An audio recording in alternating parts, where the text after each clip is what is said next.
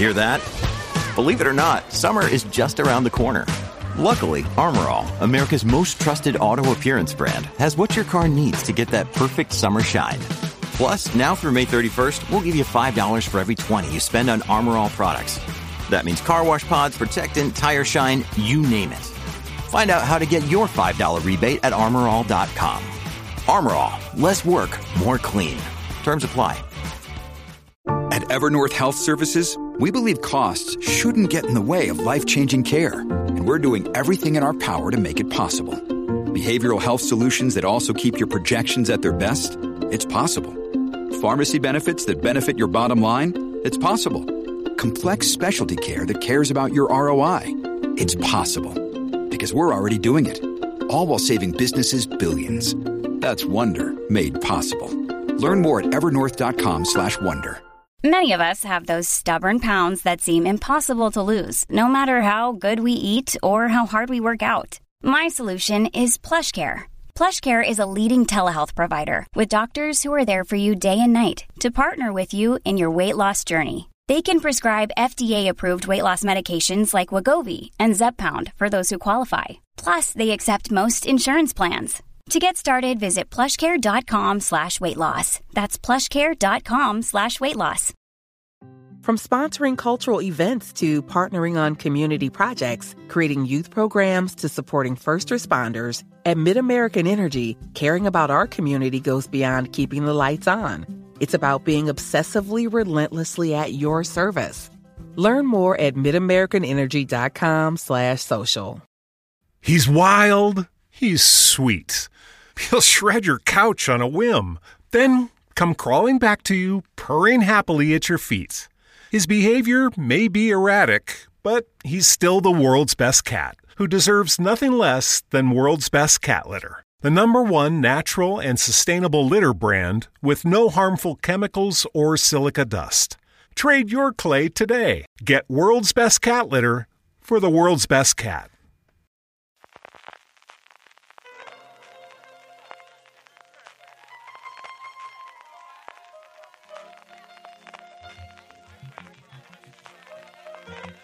Estás escuchando Fuera de Series con CJ Navas.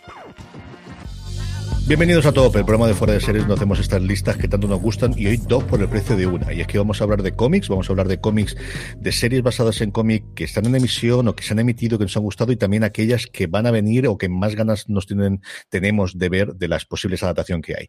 Como siempre, me acompañan don Jorge eh, Navas. ¿Cómo estamos, Jorge?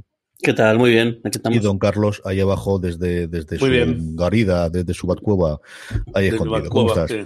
Bien, mira. ¿Cuánto os ha costado hacer la lista esta semana, Jorge? O las dos listas, mejor dicho. Pues a mí lo que pasa es que la primera lista ha sido bastante rápida y la segunda es que me ha tocado hacer una selección, una criba grande, pero que al final lo voy a hacer es hacer trampas y ya está. Y porque si no, no, no me cabe, no me caben de, de ninguna, ninguna manera. Pero sí, hombre, disfruto un montón. Al final, de mezclar el cómic con el, con la serie de televisión, que son dos de mis pasiones, pues fíjate, encantado. Don Carlos, ¿cómo es lo tuyo? Terrible. Ya sabéis que yo los cómics que me gustan no son los vuestros de Marvel ni de eh, eh, todas esas cómics, entonces... eh, Pero luego ves un montón de series basadas en cómic que nos hemos puesto aquí antes de, de empezar la grabación a contar de cosas y al final has visto un montón de esas y luego yo creo que está muy bien la segunda parte en la que cuentes con cómics de, de un montón de tiempo que te, que te gustaría hacer la o te gustaría ver la adaptación. Yo la primera me quedo muy corta, sea, podría haber hecho un top 10 o un top 20 facilísimamente y, y he parado de pensar porque digo es que me voy a cabrear y voy a empezar aquí a darle un montón de vueltas. Y luego la segunda sí que, excepto la una, porque es la, el número uno, que es la que siempre me gustaría ver y que Jorge yo creo que podrá adivinar fácilmente cuál es, porque hemos hablado un montón de veces de esta es la gran serie de vértigo que deberían adaptar alguna vez. El resto lo que he hecho son series que ya están anunciadas, en mayor o menor medida, algunas en proceso, algunas precisamente que esta pasada semana tuvimos casting, algunas que, que tendremos, excepto como os digo el uno, sí que son todos series en proyecto por venir, que aprovecho para deciros para que hoy lunes publicaremos en Fuera de Series un artículo de Raquel Pérez precisamente haciendo un poquito de recopilatorio de todo lo lo que llega, pandemia arriba, pandemia abajo, a lo largo de esto 2021-2022, en el mundo de las adaptaciones de, de cómicas series, que es eh, la otra gran avenida, ¿no? Y hemos tenido, evidentemente, todo lo de Marvel que nos va a llegar. Eh, Netflix le compró a Mark Miller su propio Miller World para hacer un montón de adaptaciones y ya tenemos el primer tráiler de, de alguna de sus series y vamos a tener, pues igual que en el caso de las novelas, al que dedicaremos el top de la semana que viene, un montón de adaptaciones. Jorge, sin solución de continuidad, empezamos directamente por el 5 de series que se han emitido, que estén actualmente emisión o que, o que ya hayamos podido ver. ¿Cuál es la que ocupa el puesto número 5? Me va a costar esto de empezar por el 10, el número 5 dentro de. Pues mira, el número 5, una serie que comentaste tú la semana pasada que yo no conocía en, absoluto y esta semana me he tragado su primera, y única temporada, muy, me temo, que es Stamptown. Me ha divertido muchísimo, me parece una serie que es muy, muy agradable de, ver y, la historia es bastante entretenida y lo que, la cosa es que es un, es un drama porque, el, porque vi, resulta que esa serie se, se renovó en su momento, mm. pero debido, al, debido a la pandemia se tuvo que hacer el, rodaje y dado que es una serie que se emite en una major, no es, no es de cable ni es de, streaming, pues como no le daba tiempo a llegar al, al, al, al slot que tienen asignado, pues liquidada y, parece ser que en fin, he intentado parece ser venderla eso o bien a cable o bien a o bien a streaming que no tengan ese problema que tenga que meterlo sí o sí un slot determinado durante X semanas, pero de momento parece que no hay novedades y una pena porque de verdad me he entendido un, montón, no conocía para nada el, el, cómic, no conocía tampoco la, serie y me ha entretenido un montón. Un procedimental sin demasiadas eh, muy divertida, muy bien, muy bien actuado, muy bien y una pena, pero bueno, es lo que hay es una de las series en abierto que más he disfrutado yo de los, de los últimos años, desde estas pequeñas joyas que dicen cuando todavía hacen las plataformas en abierto eh, americanas. Aquí en España está disponible en HBO España toda esa primera temporada que decía Jorge, basada en el cómic de, de Greg Ruca, y es una absoluta delicia. Todas las interpretaciones, porque al final es cierto que, que, que, que es la que lleva el, la voz cantante, y, el, pero el, elenco de secundarios que tiene alrededor, incluso de artistas invitados que tienen algunos de los episodios, es maravilloso. Es una serie entretenidísima, divertidísima y de las que hay pocas. ¿eh? Ya tengo enfilado los cuatro volúmenes en los que se coge todo, todo el cómic y creo que lo, voy a pedir porque además encima eh, cierra temporada, con decir, no puede ser, no puede ser. Cuéntame más, A ver si con el cómic me, me, me, sacan de dudas. No, Carlos, vamos con tu quinta, de las series que se han emitido, que están en emisión de basadas en cómic que más te haya gustado. Bueno, pues antes comentando contigo, eh, comentando eh, Luego se me ha ocurrido un par más, pero vamos, voy a decir esta, que esta una, además fue una época, un, año complicado y con muchísimo trabajo, que te me acuerdo aún, y los, eh, a las, y la hacían, creo que era Disney, una, cosa rarísima. Y, me ponía a verla a las diez y media de la noche para dejar un poco que era las aventuras de Lois y Clark. Eh, pues con nuestra, eh, una deliciosa actriz que luego en Mujeres eh, Desesperadas, pues mostró. Por cierto, después de ahí ha desaparecido, ¿no? Ha hecho mucha cosa posteriormente, está precisamente en Supergirl, salió en un par de temporadas haciendo, y se volvía a hablar de, de, de, la vuelta al universo de, de Superman de, Terry Hatcher, y salió, no me acuerdo si en una o dos temporadas, sí que ha vuelto a hacer, y en el, en el periplo intermedio es cierto que yo coincido contigo, igual ha sido alguna cosa en teatro, igual hizo algún piloto que realmente no llevó a más o alguna serie que a mí se, se me perdió, pero es cierto que después del bombazo que fue en su momento Luisa Clark y luego era la actriz más conocida inicialmente del elenco de, Mujeres Desesperadas, es que estuvo siete años allí. O sea, que, que sí que estaba un poquito perdida Terry Hatcher de, de esos mundos, sí. Pues eh, ya digo, esta serie a mí me pareció una serie, vamos, la, de absoluta relajación. Yo creo que fue desde febrero hasta, hasta abril. y, era ya también el tercer pase que le pegaban, ¿no? Por ahí, ¿no? Y yo nunca, no, no, no, me decía nada. Eh, Superman me gustaba un poquito y tal, pero vamos, no, no, no. Eh, Terry Hatcher no, no me volvía loco. Y, y yo creo que, creo que fue un día llegar cansado digo, y, o leer un artículo, una cosita así, voy a, dar una oportunidad, ya que atranqué, es verdad, que volví a trancar, y te digo, yo creo que era Disney yo por ahí, que era un canal así, uh ¿no? Y me la tragué entera, eh, la, la, conservé, claro, para que para el futuro. Para, los eternos. Al lado del monolito y tal cual, ¿no? Y me divertí un montón, así que, que un buen sitio para, para la aventura de los y Clark. Yo recuerdo ver episodios sueltos y siempre ese, ese tono, yo creo, de comedia que tenía mezclado con los efectos especiales de la época, eso evidentemente. Ahora es mm, que va a volver a ver una serie nuevamente con la pareja de Lois y de Clark Kent eh, este año en la CW. Veremos a ver cuántas comparaciones se hacen con, con aquella, con los efectos especiales de día de hoy, que ah, ayudan muchísimo. Y, y, luego no quiero olvidarme del, del que hacía del, del, jefe del periódico, que eres un secundario de esos, que ha salido en 600.000 series y siempre eh, magnífico. No te bien. Mi quinta, eh, saltamos de DC a Marvel y es Daredevil. Y yo creo que al final fue una carta de presentación de esas cuatro años en el que hubo series de Marvel de Netflix, antes del divorcio entre las dos, el cambio en 180 grados de la estrategia de, Disney en general, de en vez de licenciar sus contenidos a, Netflix, que ayudó especialmente en Estados Unidos a hacer grande la plataforma, porque ya no solamente las series que coprodujeron, sino sobre todo que las películas iban todas directamente a la plataforma del gigante rojo. Eh, Daredevil a mí me fascinó su primera temporada. Creo que a partir de ahí la segunda volvió a estar bien. Jessica Jones tuvo sus momentos maravillosos.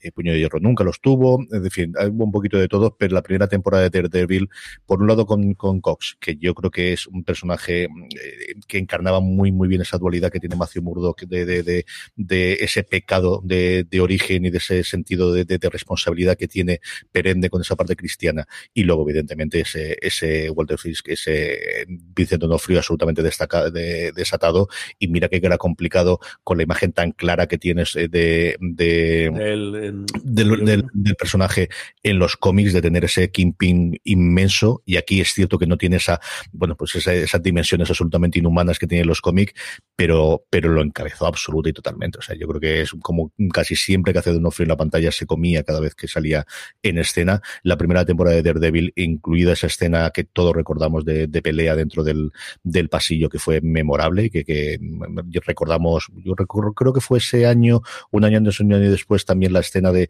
de plano secuencia que hubo en la primera temporada de, eh, de True Detective y creo que se habló muchísimo de esas dos.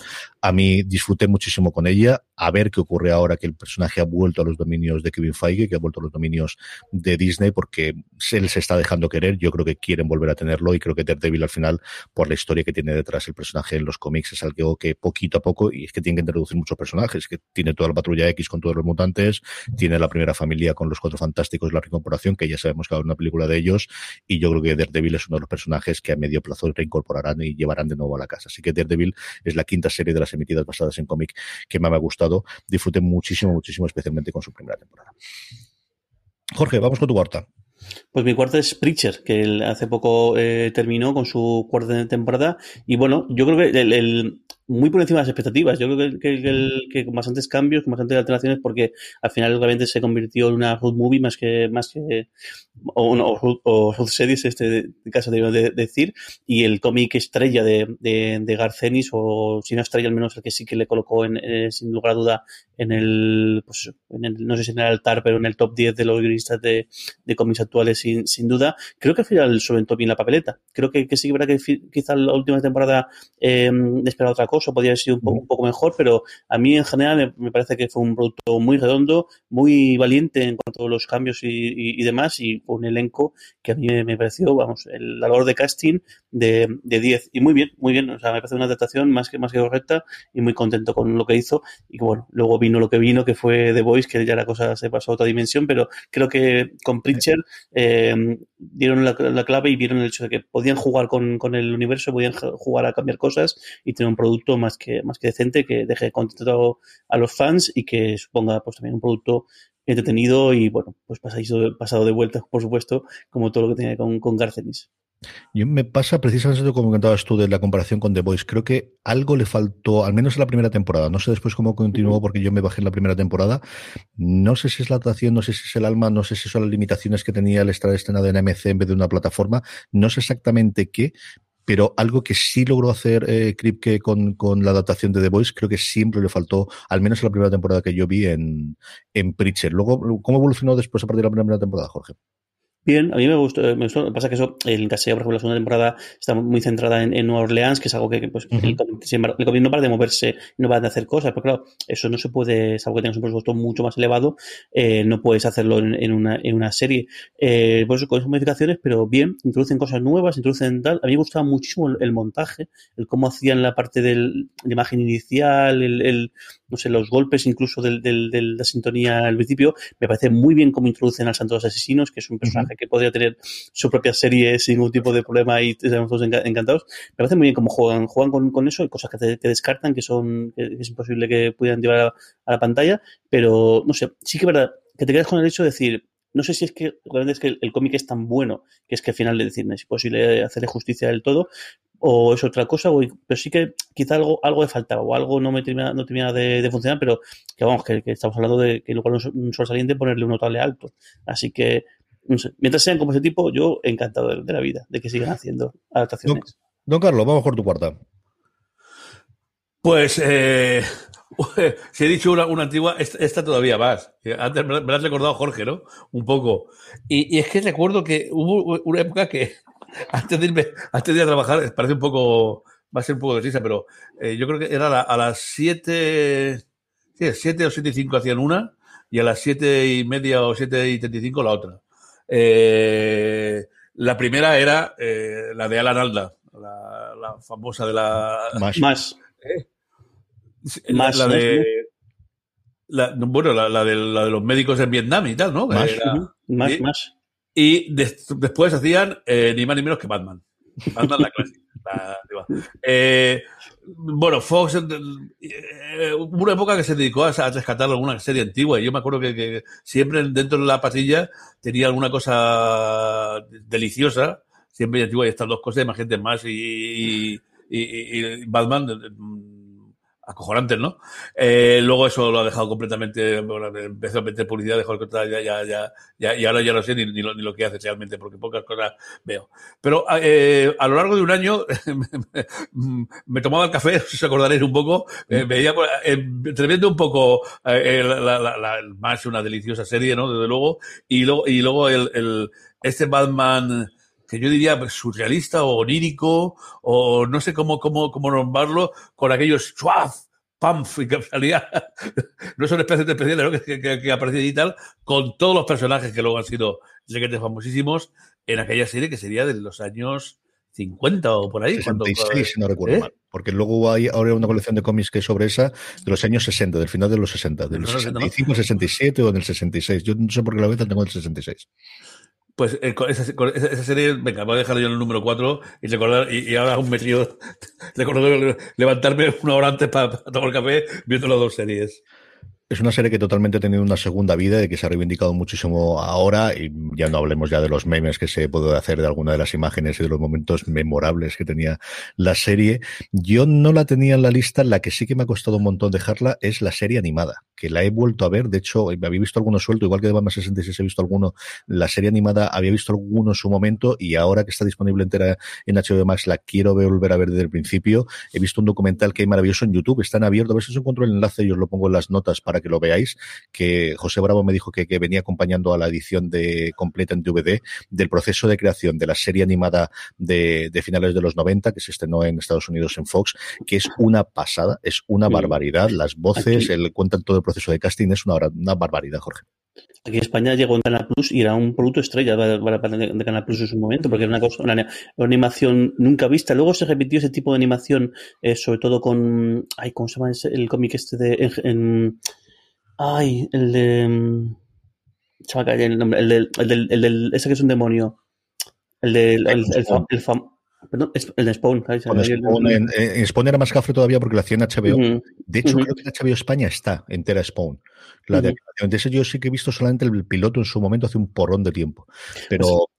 Pero rompió por completo, porque veníamos, veníamos de, la animación más de dibujo, más del, o sea, que conocemos como dibujo animado, lo que por ejemplo fue el Spider-Man también, que fue un pelotazo en su momento la, la serie de, de Spider-Man, eh, pero lo que hicieron con Batman, el, el, la manera de, de, de, ilustrar, la manera de, dibujar, también he recordado un poco a, a las técnicas de Beetlejuice, el, el, la serie animada que tenía su, su, su, puntillo, pero sí, lo de Batman fue un verdadero cambio enorme. Y todo este, el curioso, de donde venía, como comentaba eh, papá, de, de, la serie está tan naif y tan graciosa y tan de, tal, como el personaje se ha ido oscureciendo cada vez más y más y más.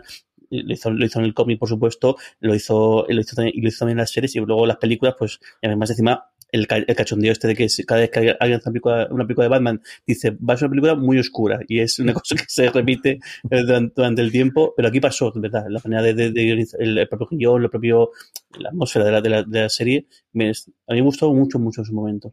Eh, a ver si me acuerdo y no os lo pongo en los enlaces. Si no lo buscáis en YouTube, es un documental de hora y media sobre el proceso de creación. De verdad que es una absoluta pasada desde la idea inicial, el cómo Warner Brothers se mete a hacer un tipo de animación distinto del que venía haciendo y dispendiando y el papel principal que tuvo Steven Spielberg, que es el que les permitió que desde Warner Brothers se inyectase mucho dinero para hacer Tiny Toons y el siguiente proyecto después de Tiny Toons fue eh, Batman la, la serie animada. Es una, una verdadera delicia. El cuarto mío, hablando de Garcenis, es The Voice y por las razones que he comentado cuando Jorge hablaba hace un poquito de Preacher, no voy a comentar nada más porque alguien lo comentará un poquito más seguro después, así que The Voice, yo creo que es un modelo y un ejemplo de cómo se tiene que hacer una adaptación de una obra literaria, sea en cómico en libro, al audiovisual. Creo que aquí de verdad que, que lo ha hecho de, de quitarse el sombrero desde el principio. Así que mi cuarta serie de cómic favorita de las que están en emisión o en emitida, luego iremos con las que están por venir, es The Voice. Jorge, tu tercera. Pues mi tercera era Daredevil, porque quería poner alguna de las que, eso, del, del universo Marvel, quizá el, el, me está gustando mucho WandaVision, eh, todo se ha dicho que es la que está emitiéndose, pero creo que de, de, esa, de ese elenco, de ese, de ese montón de series que, que, bueno, que levantó tanto el universo como, como a Netflix, porque al principio, yo creo que cuando, cuando se sacó Daredevil, Jessica Jones, Punisher y demás, tampoco tenía tanta producción propia mm. eh, en Netflix, y, y con Daredevil yo creo que fue una sorpresa para todo el mundo, porque el, el, al final, además es un personaje que le pasa como un, un poco Capitán América, que tira para atrás porque el, por el tema este moralino y demás, y luego es un personaje que tiene, mm, es, es, tiene un, no sé, una riqueza de, de, de, matices y lo que dices tú, el, el tema de que el, el, tema suyo a nivel religioso y luego el hecho de que él siempre intenta hacer el bien y además la dualidad de ser abogado, pero luego además es un justiciero con lo, con lo que ello con, conlleva y como en algún, incluso juegan con eso en algunos, en algunos capítulos. Hay un, hay un cómic maravilloso que, que, tiene con, que es de, de, de Garcenis en el que el, eh, Puni se le pone al límite hasta que y, y, de hecho está luego recogido creo que en, parte en, en, en la serie eh, y que fue una sorpresa o sea es que, es que, es una serie que está muy muy es una serie y que más que lo de Daredevil es lo que menos cuenta porque de hecho es que en Daredevil en la primera temporada hasta finales de todo ni siquiera utiliza el traje ahora puedo decir que o sea que podrían haber puesto cualquier otro nombre el Vengador Nocturno lo que fuera y hubiese decorado exactamente igual y yo creo que sí de verdad ojalá rescaten al personaje de, de, Char, de Char, a, a, Charlie Cox y que introduzcan al personaje y tanto él como el resto de, del elenco, mm. que los compañeros lo hacían, lo hacían eh, muy bien y de hecho creo que de todo la ristra de, de series, incluido la, de, la propia temporada de los defensores, creo que de, lo mejorcito sin lugar a duda de, de una sorpresa y, y oye, chapo, muy bien, muy bien. Yo creo que lo veremos antes que, que, tarde. Yo creo que se encajar las piezas de la cantidad de, de cosas que tiene a día de hoy Marvel en, en, la palestra. Y es cierto, no recuerdo yo, hasta que lo has dicho tú, como la primera temporada, es que el traje rojo no lo vemos hasta el final. Realmente esa parte de, de ir con la eh, con la cinta en la, en la cara o con el pañuelo tapándole los ojos es una cosa absolutamente brillante. Es, es una maravillosa serie, verdad que es buenísima, buenísima. Y, y sí, mantuvo ese momento de, de, inicio de la producción propia de Netflix antes de que se abriesen las compuertas en los últimos años totalmente. Don Carlos, vamos con tu tercera. Bueno, pero vamos a coger como tercera otra también antigua, y ya luego pasaremos a alguna modernilla, ¿no? Eh, Smallville, también uh -huh. basada en, en, en, en Superman. Eh, al menos las cuatro o cinco primeras temporadas las vi con, con, con, con, eh, con diversión y con para un momento de relajación. Luego ya me parece que a mí me parece que le sobraron una, una, que, una que otra temporada hacia el final, porque ya se hizo muy repetitiva pero al principio parecía una serie así juvenil, fresquilla, ¿no? Era una, una visión diferente del, del, gran héroe, la familia, luego ese, esa, esa cosa curiosa entre, entre las dos chicas, eh, la, la, aparición de los que luego serían sus, sus enemigos.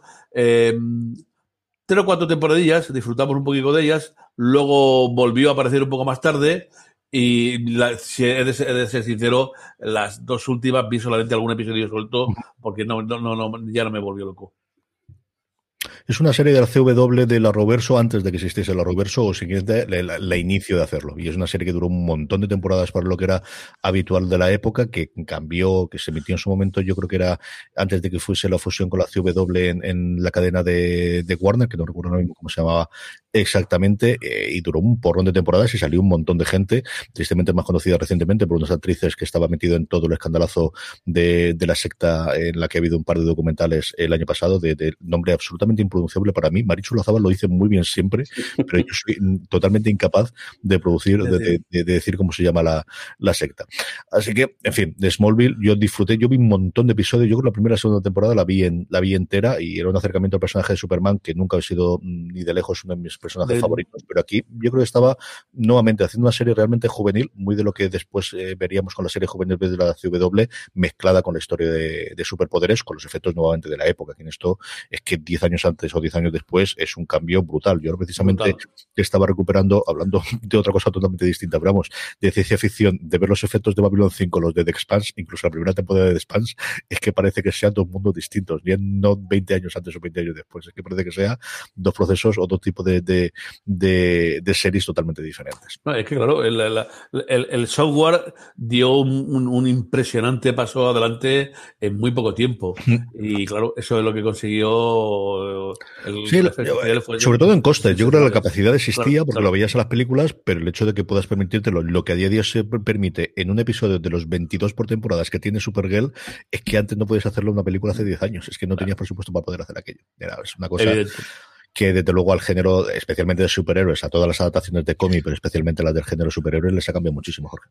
A todas las industrias, o sea, al final la evolución del, del, del, de- del software, la evolución de la informática, eh, ha, revuelto por completo el, la, música, tanto al nivel de, la distribución, por un lado, ahí, vemos el hecho de que eh, ahora mismo los reyes son es streaming y de a nivel a nivel de, de material físico se venden más vinilos que CDs, o sea, que quedado como, como ha cambiado, y luego sobre todo a nivel de costes, el, el tú tener un estudio en casa el, o, el, el- o el montarse un estudio profesional, el coste es infinitamente inferior al que podía haber sido hace ve- 20, 30, 30, 30 años y también de ahí el cambio del modelo de las relaciones entre discográficas y, y autores. Y esto es un, un, un, un caso eh, concreto, pero es que claro, esto lo extrapolas al, al, al- a lo que era la industria del cine y la televisión y bueno, entre que hay mucho más gente dedicándose a eso y que hay la posibilidad de, de hacerlo, pues eso, el cambio ha sido eh, vertiginoso. De hecho, ya no hay, siempre decíamos el, el rollo este de que, de que no está mal para hacer una serie y porque siempre parece como que, que está reservado a los grandes, a los grandes presupuestos,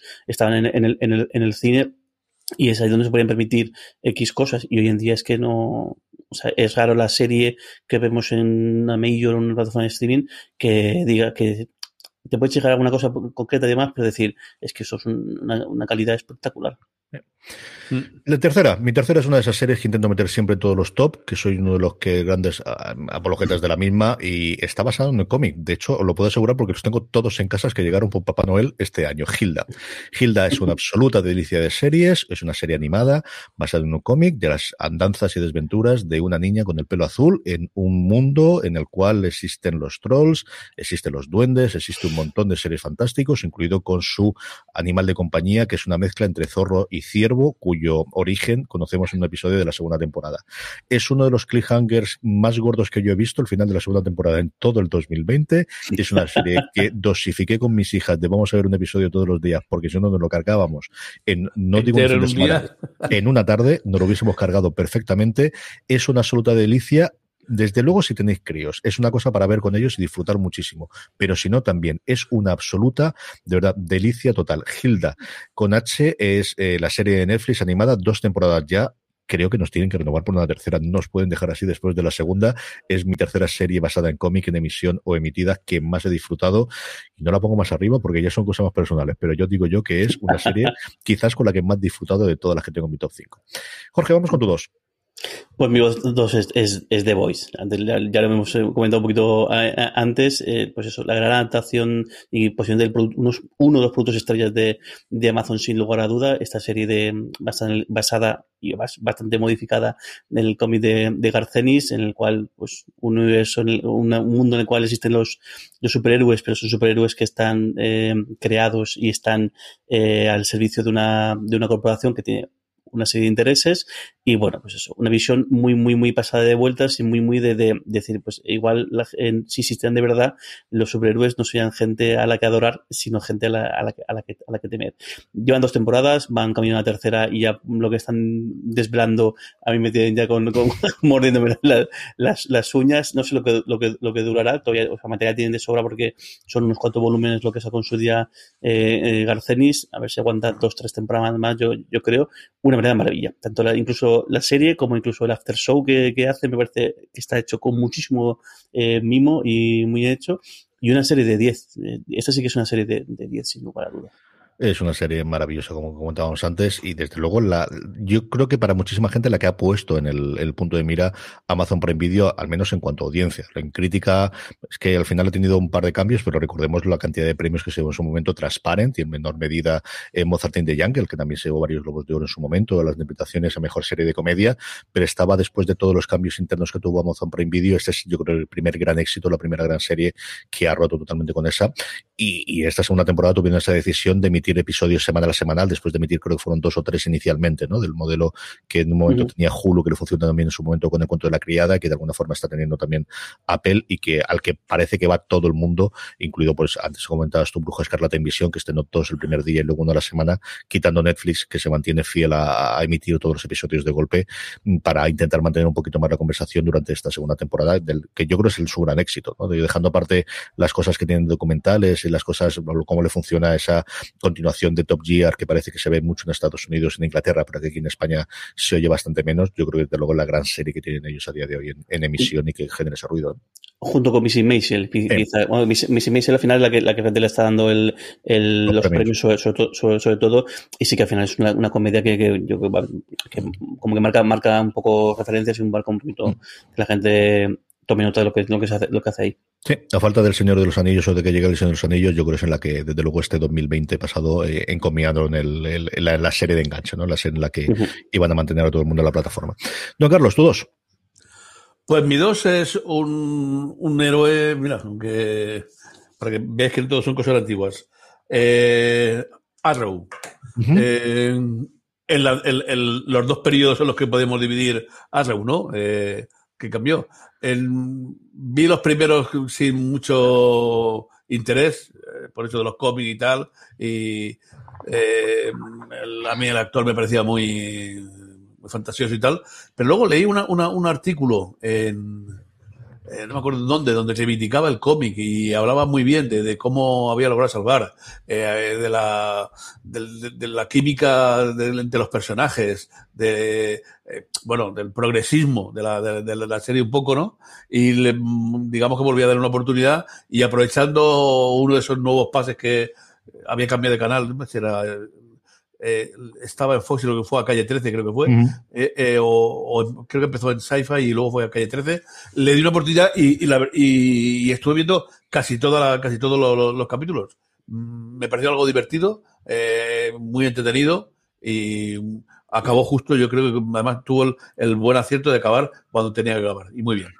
Yo creo que es, bueno, eh, creo no, es la serie que reinventó la CW en Estados Unidos, es la serie que creó a, Greg Berlanti como gran productor, como alguien que lleva tantas series a día de hoy y que dio salida a todas esas series de DC que, que se emiten y que tiene una legión de seguidores absolutos y totales y que yo creo que subo lo, lo que decías tú tanto con el actor como las tramas como lo demás, entender muy bien conforme acabó la primera temporada, con qué tenían. Y quitar el peso de alguno de los personajes, dárselo a otros que estaban funcionando con química con el protagonista mucho mejor. Hay un gran cambio, incluso después reincorporando alguno de las primeras temporadas, especialmente la que era la prometida del, protagonista, en el cual la primera temporada no le dieron, y luego cuando volvió después, creo que ganó muchísimo con el personaje. A mí me entretuvo mucho, en mi casa se veía siempre, yo de continuo creo que vi las dos o tres primeras temporadas y luego Lorena seguía viéndole de vez en cuando veía alguno y desde luego es sobre ella levantaron un imperio, es decir, fue una serie tan importante para la CW para cambiar totalmente el enfoque del tipo de series que estaban haciendo previamente a ser la casa de los superiores de DC en los últimos siete años después del exitazo que tuvo Arrow. Eh, eh, funcionando para ellos. Es una cosa que, que, que, es alucinante, realmente alucinante. Mi 2 es una serie muy personal, es una serie con la que yo disfruté muchísimo y reconozco que es más rara que un perro verde y que hay muchísima gente a la que no le gustaría. Tiene tres temporadas tremendamente diferenciadas, sobre todo las dos primeras y luego la tercera, y es Legión. Legión está basado muy libremente en los cómics mmm, tremendamente, absolutamente locos, y especialmente las ilustraciones que tenía Sienkiewicz en su momento de, de Marvel. Tiene detrás a Noah Wiley, al que yo me encanta las cosas que hace, me gusta muchísimo su labor, a ver qué hace ahora con la nueva serie de Alien, después de haber pasado y darnos esas temporadas, algunas mejores, otras más flojitas de Fargo en sus tiempos, habiéndonos dado alguna serie previa que a mí también me ha gustado, pero Legión a mí me rompió la cabeza. Es de estas series que, que a mí me sabía desde el principio que me iban a enganchar unos protagonistas absolutamente delirantes. Ese Stevens, al que conocíamos por ser el enamorado de la serie británica por antonomasia de, de ese Downton Abbey y que de repente me llegaba aquí a hacer un personaje que no tiene nada que ver, esos secundarios, es, esa historia absolutamente loca y el, quizás el mejor aceptación que yo haya visto hasta la fecha, desde luego, del universo mutante que hayamos podido ver. Eh, es una serie rarísima, pero es una serie en la que yo creo que si ves el primer episodio, sabes si no compras o no. Es algo, yo la compro mucho con devs recientemente en cuanto a estética, en cuanto a, al tipo de serie, en cuanto a nuevamente saber si los 20 primeros minutos te va a gustar o no. A mí me fascinó de principio a fin. Una temporada tercera, como os digo, diferente de las dos anteriores, en que recordaba muchísimo a Doctor Who por momentos, de verdad, era momentos por escenas. Legión es la segunda temporada de las ya emitidas, tiene tres temporadas ya concluida la serie que más me han gustado adaptadas o a partir de los cómics. Jorge, estamos en la 1 ya. Pues mi uno es, Watchmen. Yo creo que el, el además, el, creo que, que yo no escucho todavía a nadie decir que no le haya gustado esta, eh, esta, adaptación, que además, según se anunció, ya todo el mundo se echó la mano a la cabeza, porque sí que es verdad que no hay nada de Alan Moore que se haya trasladado al, a la gran pantalla, porque más en gran, casi toda mi vida se a la gran pantalla, que ha tenido mucha aclamación. Quizá V de Vendetta, Vendetta es, es, es, la que mejor aceptación tuvo, porque sí que verá que se acerca, y ahora sí, eh, pues que, bueno, Alan Moore hay que ponerle de comer aparte, porque es un hombre que vive enfadado con, con, con, con todo el mundo, y, todo el mundo. Y, y, y, hay poco, o sea, y ya está totalmente troncado en que no quiere saber nada de, de, lo, de las adaptaciones que hacen de, su, de sus productos, pero creo que lo que de Watchmen es fascinante, lo que, lo que consiguieron, lo que consiguió hacer Lindelof con esto, porque más es curioso que, porque en, en el cómic, para intentar sacar un, exprimir un poquito la, la la pues la gallina de huevo de oro lo que hicieron fue fue un Before Watchmen que, que tampoco igual con una cierta bueno, alguno que otro está bien pero por ejemplo esos cómics que cuentan la historia de los personajes que luego aparecen en Watchmen cómo llegaron hasta ahí eh, pues ni fu ni fa, pero sin embargo, esto que hicieron con la, hizo, hizo con la serie, es decir, el, el, el mundo después de lo que ocurre en Watchmen y en, no sé, a mí me dejó realmente fascinado. Tardé en, verla, el, caso es que no la vi, no la vi cuando a emitir, sino pasados unos meses y fue empezar a verla y, y, la vi el tirón en cosa de, de, una semana porque me dejé absolutamente fascinado. Y antes, antes comentamos el tema de adaptación de, de, The Voice, aquí aún más valiente aún, porque aquí ni siquiera es adaptar, sino decir, me cojo este universo tal y cual,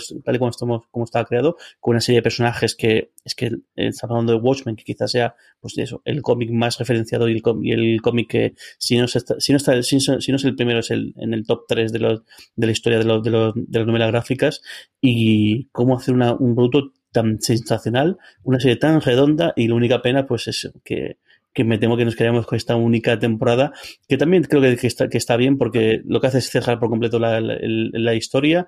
Eh, si has leído el cómic, por supuesto, vas a disfrutar mucho más, mucho más de, la, de, de la serie, porque serie? en el trasfondo como una serie de guiños, que eso siempre pues lo típico que hacen en ese tipo de cosas, pues los coges, pero yo creo que incluso si, si no has leído, no has leído el cómic, la podéis disfrutar muchísimo, muchísimo. Una maravilla, lo de Watchmen, una maravilla.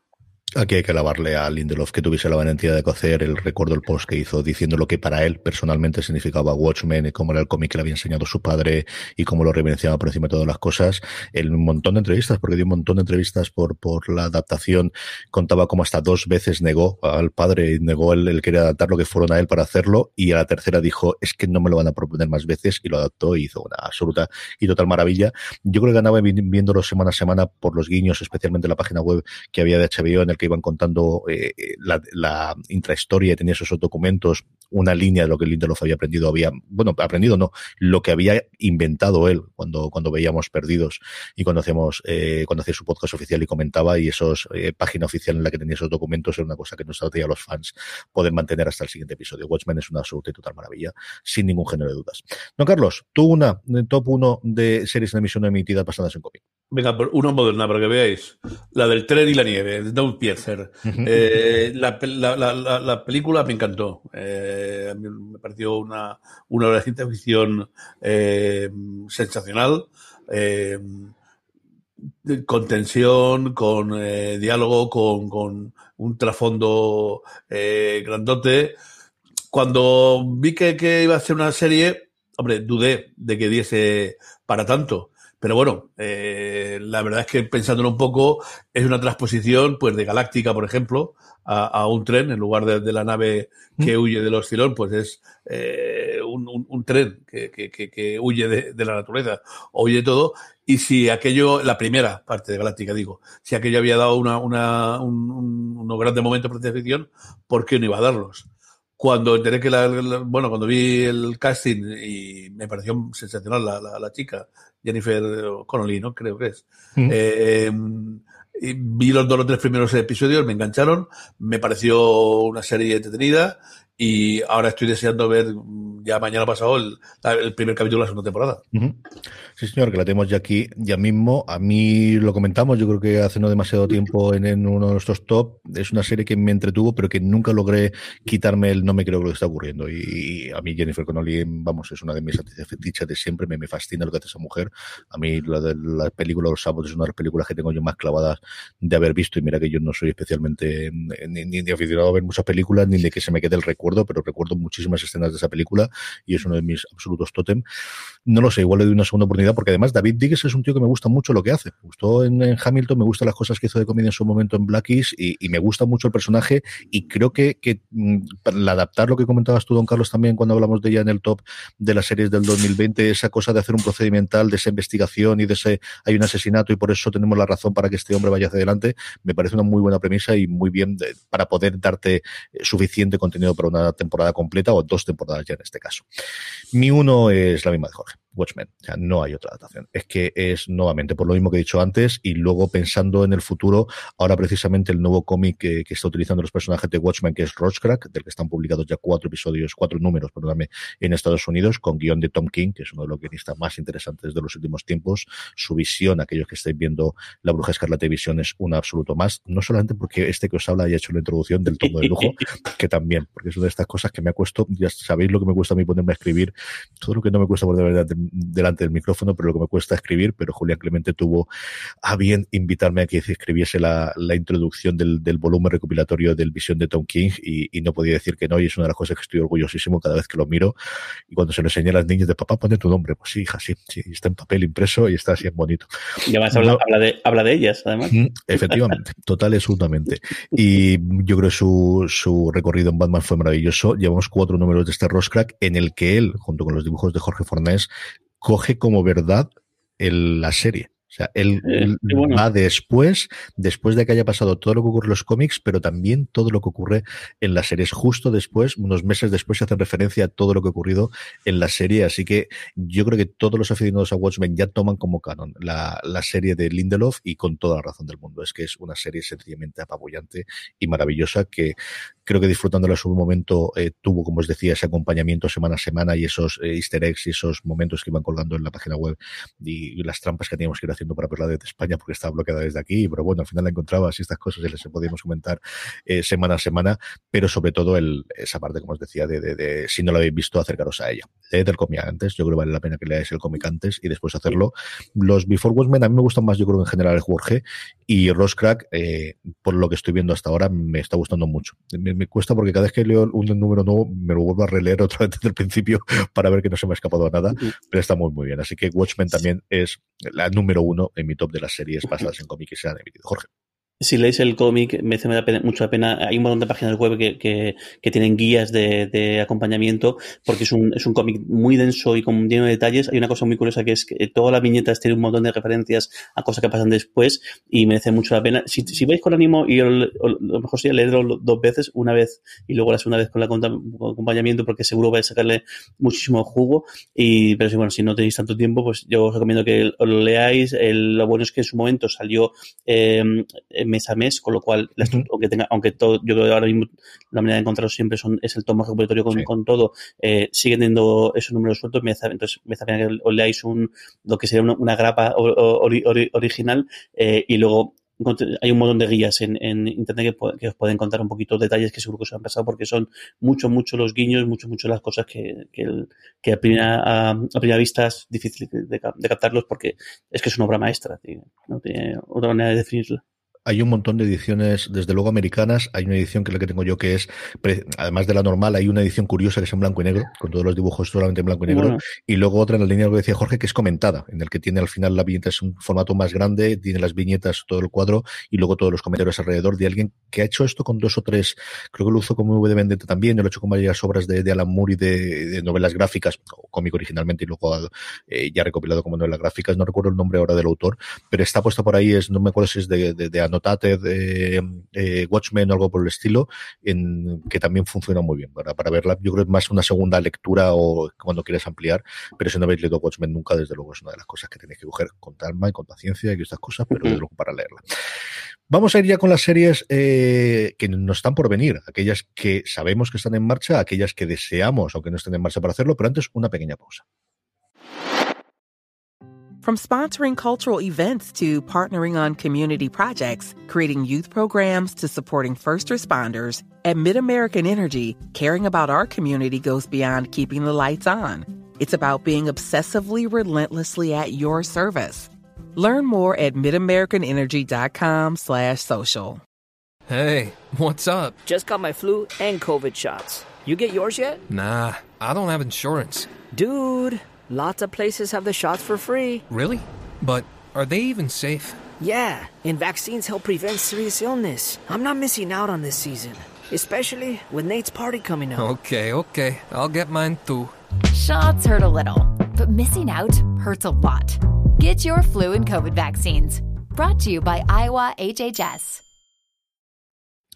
Estamos ya de vuelta. Hemos hablado antes de las series que ya hemos visto basadas en cómic que más nos han gustado. Ahora es el momento de aquellas que están por venir. Sea o no que estén en proyecto, cada uno de nosotros ha hecho lo que hemos querido y don Carlos más todavía. Así que, Jorge, ¿cuál es la quinta serie de las que están por venir o las que desearías que hubiese una adaptación de cómic? Bueno, voy a decir que he hecho trampas por completo en este apartado porque si no, no, me da. Así que lo he hecho en lugar de por, por títulos individuales, lo he hecho por, por categorías. Y en este, en este quinto voy a decir dos series que están, están, están por venir. Eh, y metería aquí en la, misma, en la misma saca, pero quizás en diferentes ámbitos por el hecho de cómo va a ser la serie, a DMZ y, a, y a Y o, Y de, de las MAD. Eh, a mí DMZ me gustó muchísimo, lo que pasa es que, si no me equivoco, viene como miniserie, con lo cual no vamos a poder sacar demasiado de jugo y sí que para que la historia va, a cambiar, pero tengo mucha curiosidad por verlo porque me parece una historia muy, muy chula y además con los últimos acontecimientos en Estados Unidos creo que, creo que aún va, a ser más, más interesante eh, verlo. Y luego, eh, Why de, Las Man, que es una verdadera maravilla de cómica, se ha hinchado premios en los últimos años. El, los, está recogido que son cinco o seis volúmenes, si no me equivoco, los, los tengo tengo un salón y no, no, lo puedo mirar ahora mismo. Una historia muy curiosa, quizá un pelín no sé qué, porque es una cosa apocalíptica y no está el mundo actualmente como para hacer muchas cosas apocalípticas. El, quien, no quien no conozca es un mundo en el cual, en un momento dado, por algo que ocurre, todos los todos los, los seres todos los seres vivos eh, con el con el con el gen Y es decir todos los que son eh, eh, hombres varones o, machos podemos decirlo fallecen de golpe. Salvo dos, un hombre y un, y un, y un mono. Y, la, y bueno, y la serie, el cómic va de este pobre hombre intenta sobrevivir y a la vez también busca a su, a su, a su novia que está en ese momento en la, última, en, la, otra punta del, del, planeta y todo lo que está ocurriendo, ocurre con, el camino. Eh, a mí me gustó muchísimo el, cómic, lo disfruté un montón y, y parece, lo que pasa es que no sé si había, parece que ha habido bastantes cambios en la, en la previa, en, en, en a lo largo de la serie que, que se desecharon, uno inicial no con la cadena, otro con segundo con FX, se grabó el piloto, se volvió a desechar y ahora va en FX con Fox y, y definitivamente parece que se va para adelante, sí. Ujú. Estoy mucho de, de, de y a ver si suerte y ando un poco, un poco en el clavo después de todo, eso, de todo ese vaivén de que, que imagino que sea más común de lo, lo que, lo que pensemos, pero bueno, en este caso, pues se ha hecho, se ha hecho público. Sí, lo que sí es extraño que se realicen tantos pilotos, hombre, es famosísimo el caso de Juego de Tronos, ¿no? Que grabó un piloto y luego se cambió. Que haya dos pilotos previos, el único que yo recuerdo recientemente es precisamente Locan Key. Además, son dos cadenas distintas, antes de que hubiese una tercera, eh, la primera en su momento en Fox, no recuerdo mal, luego el segundo en Hulu, aquello se descartó y finalmente fue Netflix la que hizo y cambiando bastante el tono, porque además los creadores eh, hablaron de, cómo Netflix había perdido una cosa más de juvenil y menos de, terror, como era la versión que había en Hulu.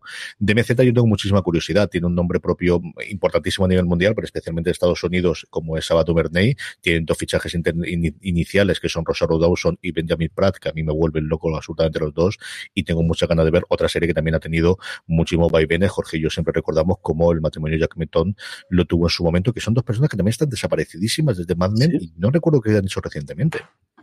No lo sé, si quieres, me aprovecho ahora y lo, lo busco, pero el, el, el, cuando tuvimos la suerte de verles en, en Madrid, en, en, aquel ciclo, en aquel ciclo que montó a Guionistas, eh, y que disfrutamos un, un, un, montón, tanto ese como el que cuando vimos a, a Greg Daniels, y, y, de hecho estaban diciendo que, que era su proyecto in, inmediato, porque ya, ya, estaban, yo no me acuerdo si, si, cuando lo vimos ya había terminado Mad Men o no había terminado Mad Men, ellos ya habían salido de la serie. Yo había salido de la serie creo que faltaba la última temporada. Faltaba la última temporada, y, y su proyecto inminente era, era eso, que alguien se había hecho llegar el cómic, les había encantado, habían comprado derechos y al final pasó el tiempo y se acaban apartando. Y la verdad es que no sé, voy a, voy a aprovechar y lo, lo, busco.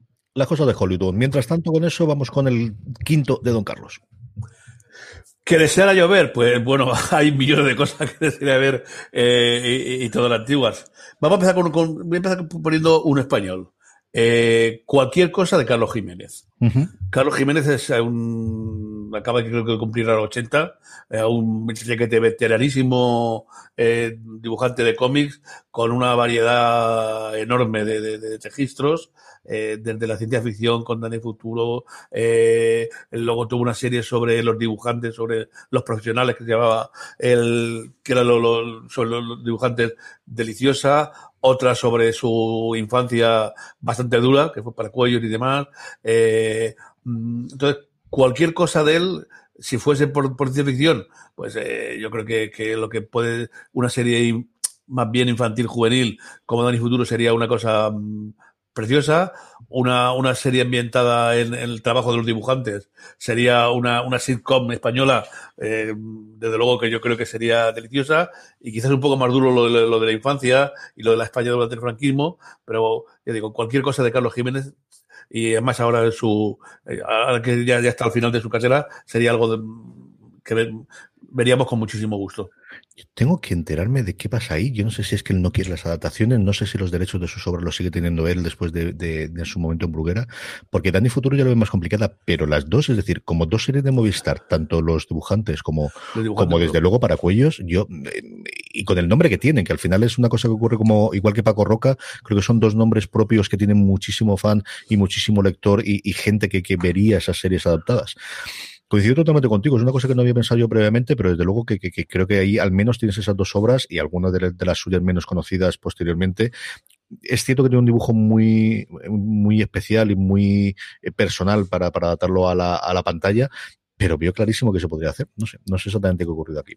Mi quinta lo ha comentado Jorge y es Y el último hombre, o Wild the Last Man en, en inglés. Es la primera gran obra de Brian Bauhan, antes de irse para la que a mí es la gran obra suya, que es Saga posteriormente, que es una de las dos series junto con Hawkeye de, de Fraction y de Aja, que me volvieron a meter a mí en el mundo de los cómics hace, hace unos años. Es una serie mm, redonda, como decía Jorge, con muchísimos problemas para, para llevarla adelante, con un montón de, de diatribas, y que por fin parece que veremos durante este año en FX en, en, Hulu en Estados Unidos y aquí entiendo que vendrá dentro del canal Star que debuta este 23 de febrero eh, dentro de, de, Disney Plus. Así que con muchas ganas, yo disfruté muchísimo con el cómic.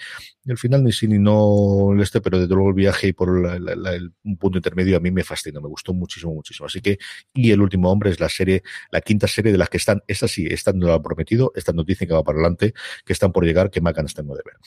Jorge, ¿has encontrado algo de Jocometón? Y si no, pasamos sí. a tu cuatro. Sí, sí, se encontró. Y, y la verdad es que es bastante eh, pobre. Después de Batman, eh, lo que hicieron fue eh, escribir los dos, un capítulo de, las, de Versalles, que de hecho yo creo que debe ser la- el primer episodio, 2015, y luego escribieron los dos eh, el- un episodio en los Romanov. Y luego sí que verdad que fueron los, los eh, como productores consultivos, de- que hici- hicieron las paces con, con Matthew Weiner y, y, y, estaban como ahí. que los Romanov al final pasó también aquello sin, sin pena ni, ni gloria y, y nada más. ¿eh? El, acabó Mad Men en 2013, lo de Versalles es 2015, los Romanov fue creo 2018 y Pues, nada, nada, no aparece, no aparece nada más en, en IMDb. No sé si se habrán dedicado al- a los libros, o se habrán dedicado al teatro, o se habrán dedicado a, Desde luego lo visual no, porque si no aparecería en IMDB, eso lo tengo clarísimo. Cosas más raras, hijo mío. Vamos con la cuatro. Pues mira, y ahora yo empiezo a hacer, mi trampa va, a- ahora voy a hablar de autores, así que voy a hablar de mis, de mis autores favoritos y las series que me gustaría ver. Y esta además es una trampa bastante grande porque voy a hablar de Garth Ennis y voy a hablar de Hellblazer, que a pesar de que sí que se emitió una, una temporada de, de- de este, de este cómic eh, no hace mucho, creo además en 2013 creo, creo que fue, eh, no terminé, es una pena, pero no terminé de, de cuajar. Y el caso es que, de acuerdo, en su momento lo comentábamos cuando, cuando se anunció, que decíamos, porque además iba, iba, iba a una major y dijimos, uff, a ver cómo, cómo encaja en el tono de Hellblazer en esto, pero justo veníamos de, de ver a Aníbal en, en NBC, si no me equivoco, y decía, oye, pues si se han atrevido a hacer Aníbal, que yo no he visto nada más, más cafre en televisión, en abierto, en abierto seguro, y en, en abierto y cerrado estaría ahí la cosa tari tari, yo creo que, que sí que se pueden atrever con esto de Hellblazer. Y sin embargo, no sé, el caso es que a mí me parece que el casting funcionó bastante bien. Es curioso porque además el, el personaje, el actor, eh, el- no solamente salió en Hellblazer, sino también, bueno, Hellblazer, perdón, en Constantine, que era el nombre que, que- que se le ha dado tanto a la película en su momento de Keanu Reeves como, lo- como luego la, la- la serie. Ha salido en el, en, en el Arrowverso, como, como decís, el- el- ha salido en varios episodios, tanto de, yo creo que es en, no sé si es en Flash o en, en Flash. Sí, tiene- temporadas de. Ah, señor, se me dio el nombre de la, de la serie, pero la, en la temporada de eh, la serie que es Coral eh, está, está no solo, vamos, está como actor regular en las últimas temporadas. ¿eh? Y sin embargo, la-. Y sin embargo, la serie, pues no sé. El, el caso es que a mí me gustó. La, la vi, tenía un carácter muy, muy, muy de, muy de, de, de, de- de caso de semanal y, y demás. Y, y, joder, es que Hellblazer tiene un montón de material para, eh, para, para hacer. Y una pena que al final se, se cejara en, una sola temporada, porque yo creo, creo que la serie podría haber sido bastante, eh, bastante mejor, todo se ha dicho. Temas guiños muy curiosos en, en, en- muchísimas cosas del, del, en los episodios. Eh, y ojalá alguien lo retome un tiempo porque creo que es un, un cómic que se merece una, una serie. Y además es, en este caso, es curioso lo que contábamos antes de que pasó con, ha pasado con, con que quizá el formato serie le es mucho más amigable que no el, el de cine. Y yo además hay que ver si vemos ahí From Hell, eh, queda claro, o Vendetta, yo creo que podía ser, el, el formato serie podía sacarle mucho más miga. Creo que Hellblazer, en la, la película, o sea, Constantin, estuvo bien sin pasarse, pero que sin embargo lo que realmente le vendría bien es, es la serie. Y a ver si alguien lo retoma. No sé si con este pobre hombre de, que, que ha hecho el, el personaje y lo, y lo mantiene, o con otro eh, elenco, o con otro tono, pero ojalá lo retomen porque estaría muy, muy, muy bien. Luego hablo un poquito más yo de Hellblazer. Don Carlos, tu cuarta. Pues otro, otro dibujante del cual cualquier cosa de lo que hizo me gustaría verlo, pero desgraciadamente ya no, no, no, no veré mucho más porque el, el mes diciembre pasado falleció eh, con 80 años. Es Richard Corben, eh, un dibujante espectacular, eh, impresionante. Eh, su serie de Den, de Mundo Futuro, Cuentos de la Tumba, eh, yo creo que marcaron un, un antes y un después y fue la persona que, que, que, revolucionó el cómic. Aquí en España pudimos disfrutarlo casi entero en Zona 84, luego las míticas revistas que, que, tanto añoramos. Tutain Editor le eh, empezó a sacar las obras completas. Creo que hubo, un parón porque era, este era también como Kubrick, eh, un obseso de, la, de controlar su, su, producción y no lo acabó de gustarle alguna de las cosas que, que tenía, como se iba publicado, pero vamos, fue una, una cosa impresionante. Por cierto, que, que a, a, Jorge le, le, encantará porque la portada de, de, de Midlove de Bad Out of Hell era suya, Hell, aquella, sí. aquella mítica, ¿no? Eh, eh, mirar por ahí cualquier cosa de él, eh, una serie, aunque en los últimos años tuvo que ganarse la vida eh, como dibujante de Conan, de Hellblazer y otras cosas, porque ya el cómic de aquellos pasó a la historia, eh, es, es, es, es, algo llamativo. El color impresionante, las historias eh, como algo medio de ciencia ficción, fantasía, rozando a Jack Vance, ¿no? Mm. Es uno, cualquiera de las cosas que se hiciera, seguro que sería una serie preciosa. Es otro de los dibujantes barra autores, igual que Carlos Jiménez, que además tiene un estilo tremendamente característico. Es decir, ves una viñeta de Carlos Jiménez o ves una viñeta de Carissa Corbin y sabes que es él. Absolutamente y totalmente. Mira que es complicado eso en el mundo con la cantidad de gente que tenemos a día de hoy, pero, pero lo sabes clarísimamente. Mi cuarta, me meto en un mundo de Marvel y aquí me ha costado horrores de entre todas las cosas que ha anunciado Disney Plus para contarlo. Por un lado, me apetece muchísimo, bueno, estoy disfrutando mucho con WandaVision lo que hemos visto hasta ahora, que cuando estamos grabando esto hemos visto hasta el cuarto episodio. Me apetece mucho ver What If, me apetece muchísimo ver Hawkeye, especialmente cómo han hecho la adaptación, si realmente se basa mucho en el cómic de, de Fraction Hack, que os digo es uno de mis cómics, bueno, me volví a meter a leer cómics hace unos años. Pero es que al final creo que la serie buena, o, la serie que más ganas tengo de verlo, porque además si lo ver las crías, es Mrs. Marvel. Es un personaje delicioso, es de los mejores personajes que recientemente ha creado en los últimos 20 años la Casa de las Ideas. Es una mm, delicia leer especialmente los primeros números y luego es uno de los personajes que más ha explotado junto con el nuevo Spider-Man, junto con Miles Morales en los últimos 20 años, ¿no? De, ver cómo no depende solamente de los personajes que se creó hace 70 o 80 años, sino que sigue siendo la casa de las ideas y que siguen pudiendo crear nuevas ideas. Mrs. Marvel, que no sabemos si la tendremos a finales de año o primeros del año que viene, depende cómo vaya la producción, depende cómo vayan los ajustes de, por un lado, de los problemas de rodaje, de, de los efectos posteriormente y luego el, el, cómo la quiere encajar Marvel dentro de, de sus emisiones, porque lo que sí parece claro es que vamos a enganchar una serie con otra dentro de los que ellos pueden hacer del universo Marvel. Es la serie cuarta de las que están por venir. Esta está anunciada, tenemos el casting hecho, tenemos los creadores, tenemos los guionistas y tenemos la protagonista con muy poquitas escenas que se anunciaron en la, en la presentación de resultados de, de, Disney cuatro horas que les permitió para sacar alguno de los trailers. La hemos podido ver ya un poquito como Kamala Khan, no como, no como todavía como Mrs. Marvel con los poderes, pero es de todas las de Marvel, por sí, posiblemente, y de verdad que me apetecen verlas todas, si al final me tuviese que quedar con una, es la que, la que me quedo. Así que el puesto número cuatro de las series que quedan por venir o que están por venir o que me gustaría ver adaptadas es Mrs. Marvel. Jorge, vamos con tu tres. Pues mi tres, el, esto va dedicado a, a, Warren Ellis, un autor que está desaparecido ahora mismo en combate. El, el año pasado, en, en junio, eh, un artículo que salió en, en, The Guardian sobre su comportamiento, eh, nada, nada, nada, nada, eh, ¿cómo, ¿cómo decirlo?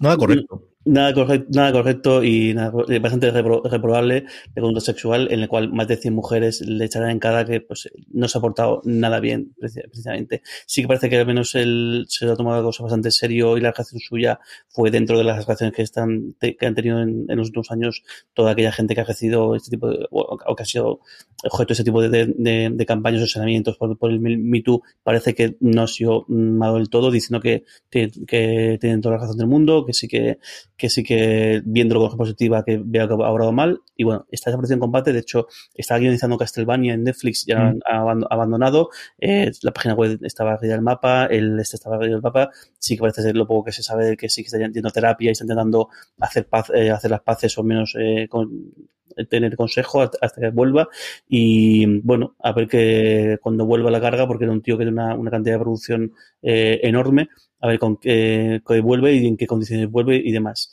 Quitando esto, esto que pues, el, pues un episodio bastante lamentable, ya ver cómo continúa, Warren Ellis es un enorme, un enorme artista y toca separar también. Hay que, yo creo que eso no es un debate que tenemos que tener que a ver de qué manera separamos lo uno, uno de, de, de, lo otro. Además en este caso creo que al menos este hombre está haciendo todo lo posible para que sí que reparar, reparar en parte el daño que ha hecho, pero tiene, el caso es que curioso porque tiene, el, el sí que tiene varias, eh, por ejemplo, Global Frequency, que es uno de sus cómics, eh, se intentó adaptar a, a televisión, se filtró el, el, el, piloto y como se filtró el, piloto al final lo tiraron para atrás, que es una cosa bastante absurda, pero bueno, que es yo que es parte del, del, de cómo funcionaba este mundillo hace unos años, pero luego de una serie de, de, obras que creo que podían encajar muy, muy, muy bien en, en el, en, como serie de televisión. Yo creo que al final la más grande de todas es Transmetropolitan sin, sin lugar a, dudas y es el cómic que quizás sea el, su mejor obra, pero luego tiene otras cosas, por ejemplo, eh, Tris, que de hecho creo que Tris ya estaban hablando para ver si la, la, la, adaptaban, y a mí especialmente me gusta muchísimo Injection, que además que mezcla la magia con la tecnología, que yo creo que es, es su punto fuerte, siempre el rollo este de un poco cyberpunk y un poco, un poco de magia, el cómo podía hacerlo aquí, yo creo que lo, lo bordó. Un cómic que la, la, pena es que tiene, como eso, como al final hacía tanta cosa, pues el, el de cuando, desde cuando sacó uno, uno cuando el número de este y luego lo abandonaba hasta pasado año y pico, eh, que podían tener una, una muy buena adaptación a, televisión. Pero pasa es que, como decimos, todo lo que tenga que con Ellis ahora mismo está en un, en un impasse, en en un hiato, sí parece que la, la newsletter que él hacía, que es una cosa que iba haciendo desde, el año 90 y no sé cuánto, no, 2005, la va a empezar a retomar y a ver qué, qué es de este hombre en los próximos meses. Esperaremos. Don Carlos, tú tres. Bueno, pero de decir algo que, que sirva para mucho, algo muy concreto. Eh, yo disfruté un montón en varias versiones que he visto del Príncipe Valiente. Es una serie medieval, bueno, y ahora que Juego de Tronos ha estado tan de moda, bueno, el Príncipe Valiente no es tan, bruta como esta, ¿no? Pero sí que era más caballeresca, es una serie más, más eh, familiar, eh, eh, con, con, más, diría yo, emotividad, ¿no? Bueno, emotividad, emotividad suave, ¿no? Era, es el, el, gran cómic de, de, aventuras, aquí cuando llegó a España ya llevaba muchísimo tiempo recorrido en Estados Unidos. Eh, yo creo recordar que fue Bruguera. Eh, aparte de haber aparecido alguna, algún episodio por ahí, se atrevieron a sacar, digamos, la medio colección completa, que no acabó, eh, de las que salieron un, un, par de tomos, y es una serie, pues eso, candorosa, eh, melancólica, romántica, eh, merecería la pena ver una serie basada en el príncipe valiente. Sí, señor. Yo es una de, hay varios clásicos ahí que yo he dejado fuera, pero luego podemos comentar alguna como, como bola extra después, que yo creo que a día de hoy podríamos tener una adaptación de ellas. El, jab, el jabato, que era, era, era nuestro príncipe sí, valiente. Sí, señor. Totalmente, totalmente. Mi tercera va en la línea de lo que comentaba Jorge previamente de John Constantine y es Justice, eh, la Liga de la Justicia Dark. Y este sí que está en proyecto. Parece que JJ Abrams, no tanto por él, sino por la pasta que se puede meter en un proyecto de JJ Abrams que vaya detrás. Yo creo que la, Liga de Justicia Oscura no puede contemplarse sin tener a Constantine eh, dentro de ella. Y creo que si va directamente a plataforma, porque va directamente a HBO Max, puede permitirse el, el no tener esas cortapisas que tuvo su, como decía Jorge antes, la adaptación de Hellblazer, la de Constantine cuando se emitió en abierto una plata, en una cadena en abierto americana. Y al líneo de esto, por el amor de Dios. O sea, he puesto esta porque está ya en este y porque no quería saltarme más de dos veces las normas. Que alguien adapte el John Constantine Hellblazer de Simon Spurrier. Son 12 números, se acaba de terminar de editar, la han cancelado misericordiamente, se han quedado en 12 números solamente, es lo mejor que he leído en años.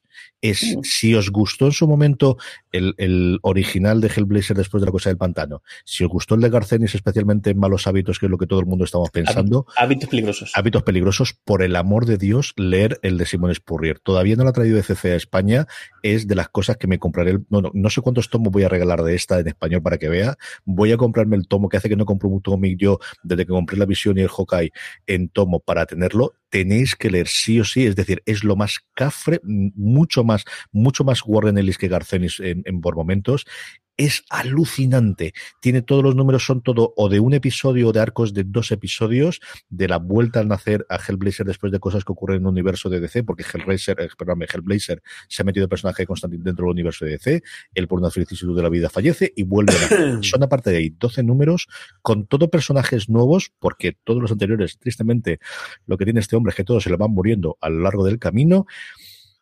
Tiene un episodio, tiene el noveno con un caballo que no voy a decir absolutamente nada más, que es yo creo que el, el, número más memorable que he leído en años y luego todo el arco y cómo al final del episodio 12, aunque esté cancelada, yo no sé si lo supieron antes o tenía claro que iba a hacer 12 números y que luego tiraría hacia adelante, se cierra todo.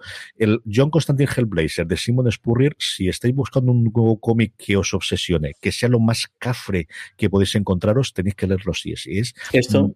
Lo he terminado de leer ayer y creo que voy a volver a leerlo de nuevo desde el número uno a día de hoy y mira que tengo cosas que hacer. Me ha fascinado, me parece alucinante, alucinante. Ayer estaba la mandando acá toda la gente de Slamberland que tenemos en un grupo de WhatsApp y yo no sé, a Juan Galonce se lo dije también de ti, es que leerlo, pero es en español no, pero lételo, de verdad, ya te lo traduzco yo, lo que haga falta. Qué barbaridad de cómic, qué de verdad.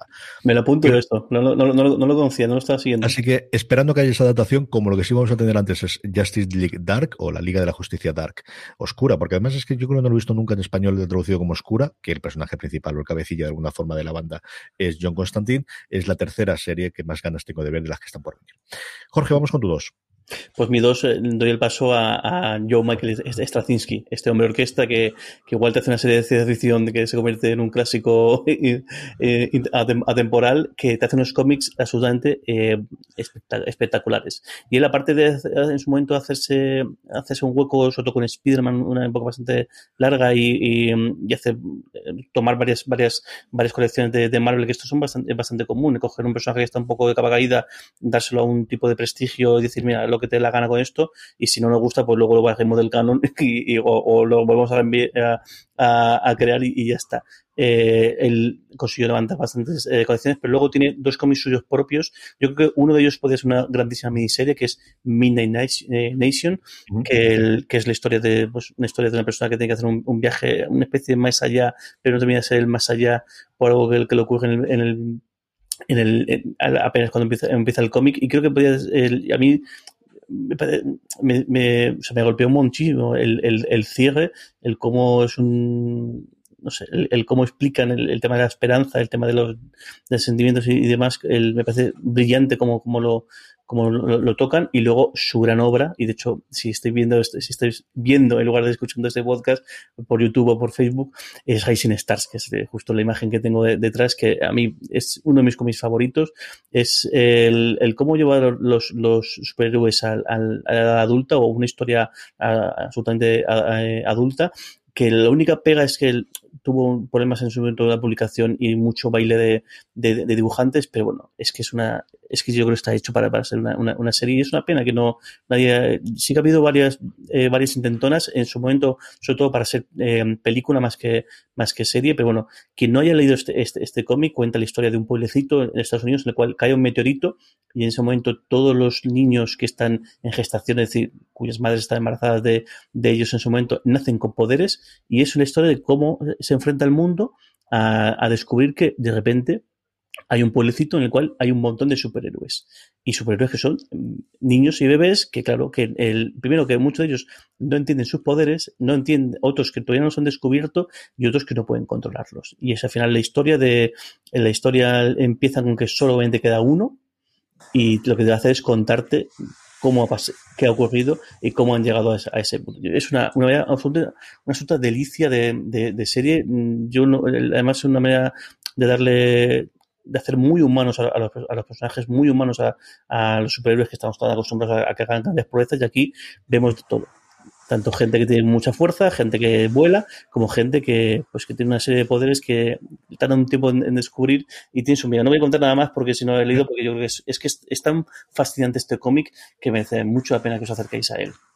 Fijaros si me gustaría Straczynski que se escribe su apellido bien, que mira que es complicado, ¿eh? O sea, lo he escrito la primera bien y coincido con el de Jorge. En Rising Star yo recuerdo el número de cómo matar a alguien que es invencible, que no puedes sí. hacerle daño, que me pareció absolutamente brillante. Yo lo veo clarísimo que Amazon podía hacer cuando termine de Boys hacer con esto, o sea, de reemplazo de segunda de continuación, porque además, hablando mucho de las distancias, pero que tenga muchas de las partes que puedes ver también desde luego en The Boys, si se ataca Free mucho más, como es el mucho más humanista y mucho más de profundo y mucho más de, de, de eso, de cómo te planteas cuando de repente tienes ciento y, ciento y, pico personas en un mundo que no está preparado para ellas, con poderes, y ellos mismos cómo mm, llevan su vida cuando ellos lo que quieren son ser, ser chavales normales, normales. Y, y, no quieren absolutamente nada más. Es, es, una serie maravillosa, maravillosa, maravillosa. No, Carlos, todos. Venga, llega el momento de la fricada, ¿no? Creo yo. Vamos dale, a a Druna. Eh, poca gente lo, lo, lo, se acordará, sabrá quién es, pero vamos, imagino que ahora vas corriendo a buscar eh, en internet Druna. Fue, fue una serie eh, de un cómic de, de, de, de, un italiano de Paolo Eleuteri. Aquí se vio en, en Zona 84 uh -huh. una auténtica pasada una auténtica pasada de, de, una medio mutante en un mundo que hace sufrir, le hace sufrir muchísimo, ella hace sufrir un poco tal, pero todo lo salva a través del sexo. Eh, en un mundo también así muy corbeniano, ¿no? En, en una de las partes era un, una un, una, una fricada, era un soplo dentro de, la, de una revista tan seria, no sé cómo, cómo en el 84 hicieron, con los series y encorsetada que era la, así, la, la serie esta, pegaba más bien en víbora, por alguna cosa de alguna de, la, de las series, mirar, buscarla por ahí y, y, veréis cómo tengo razón y cómo una serie de Druna sería, hombre, no sé para qué canal exactamente, pero sería una serie fantástica. Druna con dos U's es, es esta cosa italiana, recuerda muchísimo al dibujo y al arte de Milo Manara, ¿no? quizás es el más conocido de todo ese tipo de, dibujo y ese tipo de historias eróticas, fuese en Playboy o fuese de la revista de la época, pues eso, en Cimoc o en, o en Víbora o en, Zona 84. Yo no recuerdo haber leído ninguna de estas. Yo creo que una de las portadas sí haberte la visto. Yo siempre he sido muy Milo Manara. Ese sí que he leído prácticamente todo lo que he publicado, sean historias cortas en Playboy en sus momentos o posteriormente. Hombre, Manara era, el más onírico, más, más eh, con aquello del perfume, ¿no? Y era un poco mm. más, más. Y además, yo creo que, que eh, me parece recordar que, que de, del perfume, de, Manara sí que se hizo una miniserie o, algo. Sí, yo creo que alguna cosa hubo de adaptación. No, decir ¿no? sé si en animación o, en imagen real, pero sí, alguna cosa más. Eh, eh, Pablo Luteri, el, el, es un poco más, más bruto, ¿no? Es más pero al mismo tiempo mucho más mucho más eh, descasarrante y más más, más, más visible, ¿no? Eh, por ahí tiene que estar seguro, buscar alguna, alguna por donde salís vosotros, buscar algún, algún capítulo o algo cosa y, os convenceréis. Mi dos, si Jorge hablaba antes de cómo eh, Watchmen es la 1 la que lo revolucionó todo, pues no sé si esta es la 1 bis o es la 2 que está en el top 3 o exactamente qué. Y tenemos hasta el casting ya, y evidentemente Sandman, la obra cumbre de Gaiman, que luego ha tenido muchas obras cumbre, pero evidentemente siempre será recordado y su primera línea del obituario siempre aparecerá como el creador de Sandman. Alguien que se ha reinventado ahora como productor de series y que al final ha llevado a la pantalla, y yo creo que como quería, no como una película, que estuvo rodando durante muchísimo tiempo y Gordon Hewitt, Lewitt quería llevarla e interpretar el sueño. Creo que ha sido un golpe absolutamente de genio que cuando lo Christie haga de Lucifer. Creo que ha sido una cosa absolutamente brillante. Nos falta conocer a prácticamente todos los eternos que componen esta familia de dioses por encima de los dioses. Hay un momento en el que diga aquello que no conozcáis Sandman es la historia de seres superpoderosos por encima de los dioses. Porque como bien dicen, los dioses son tan poderosos cuando la gente cree en ellos, pero por encima de ellos están los eternos, que son esas virtudes o esas imágenes de, destino que abre el libro y lo cerrará cuando acabe eh, la historia del, del, universo, a muerte, a delirio, a mm, un montón de los demás, y luego desespero, desespero todos en inglés y destrucción que tenemos que se hace tiempo que se marchó y que no sabemos nada de él desde hace muchísimo tiempo. Eh, todos en inglés empiezan por D, en español prácticamente todos, excepto su protagonista, que es Morfeo, que es Sueño, que es Dream. Eh, cuyo actor en la foto promocional o en la foto del casting es Gaiman de joven. De verdad, si lo veis, es la misma pose de oscuro, con los mismos pelos, con la misma cara, es espectacular. Y como os decía, de ese guardián de los infiernos que se cansa de ser lo que es Lucifer, cuya adaptación para, eh, originalmente para Fox y recientemente luego para Netflix es un exitazo, pero es muy libre del eh, personaje que creó Gaiman. El resto de los personajes, Cain y Abel, es que es, es una, me atrae muchísimo. Una serie que ha sido adaptada en audiolibro, está en Audible.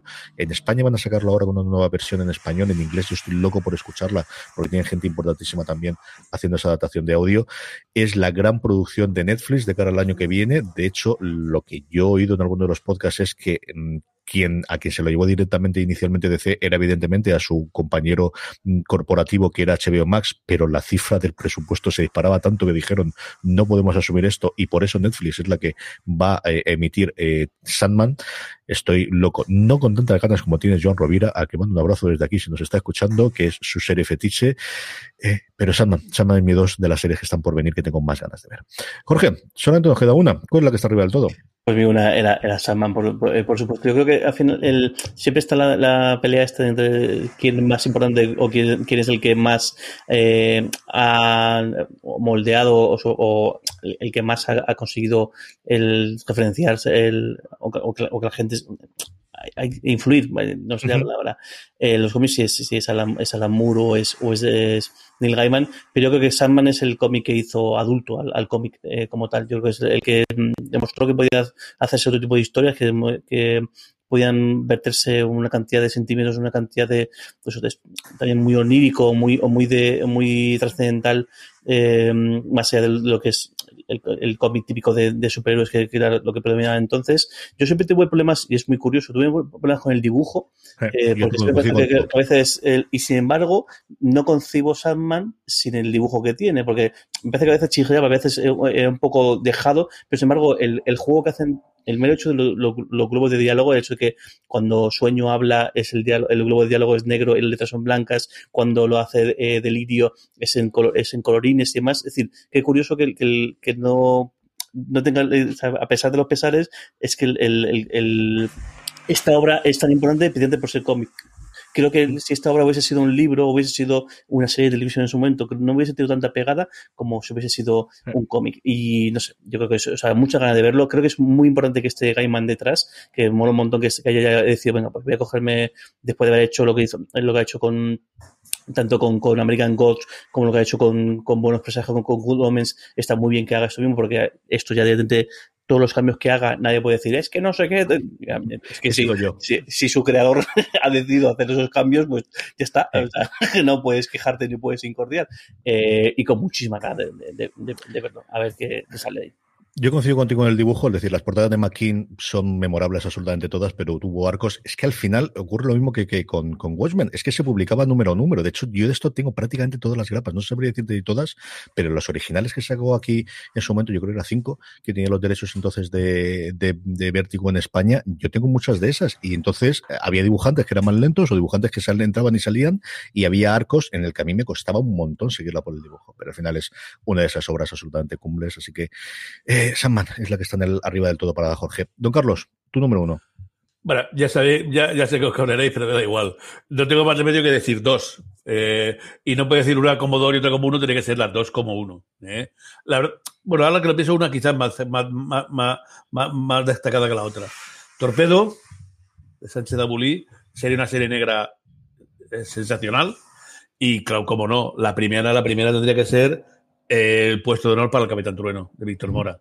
Eh, ¿Qué voy a contaros? Torpedo es una, una, serie sensacional eh, que salió en 1984 también de, de Abulí y, perdón y Jordi Bernet, el, dibujante.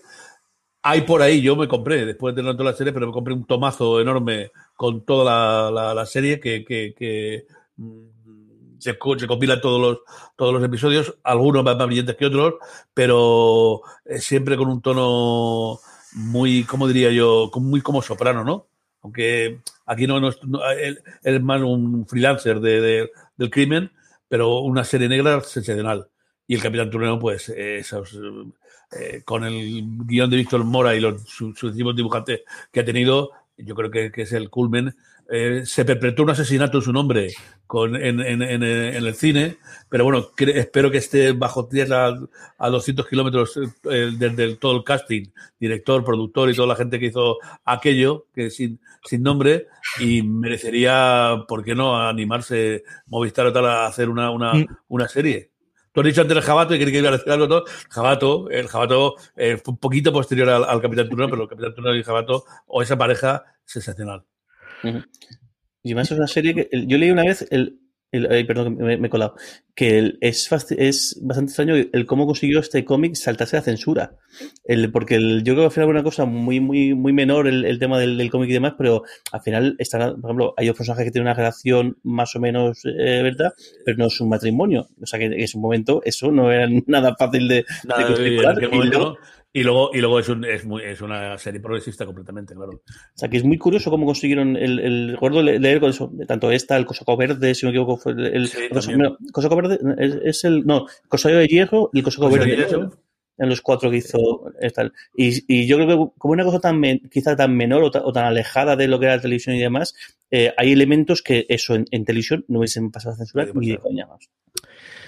Mi número uno, Jorge lo ha comentado antes de pasada, cuando hablábamos de Warren Ellis, es Transmetropolitan. Y es una serie que hace cinco años, bueno, hace 13 años cuando empezábamos a hacer fuera de series, ni de coña. Hace cinco años me diría, yo creo que es tremendamente complicado. A día de hoy yo creo que sí que hay medios, capacidad y deseo, más allá de, de lo que comentaba previamente Jorge, de poder llevarla adelante.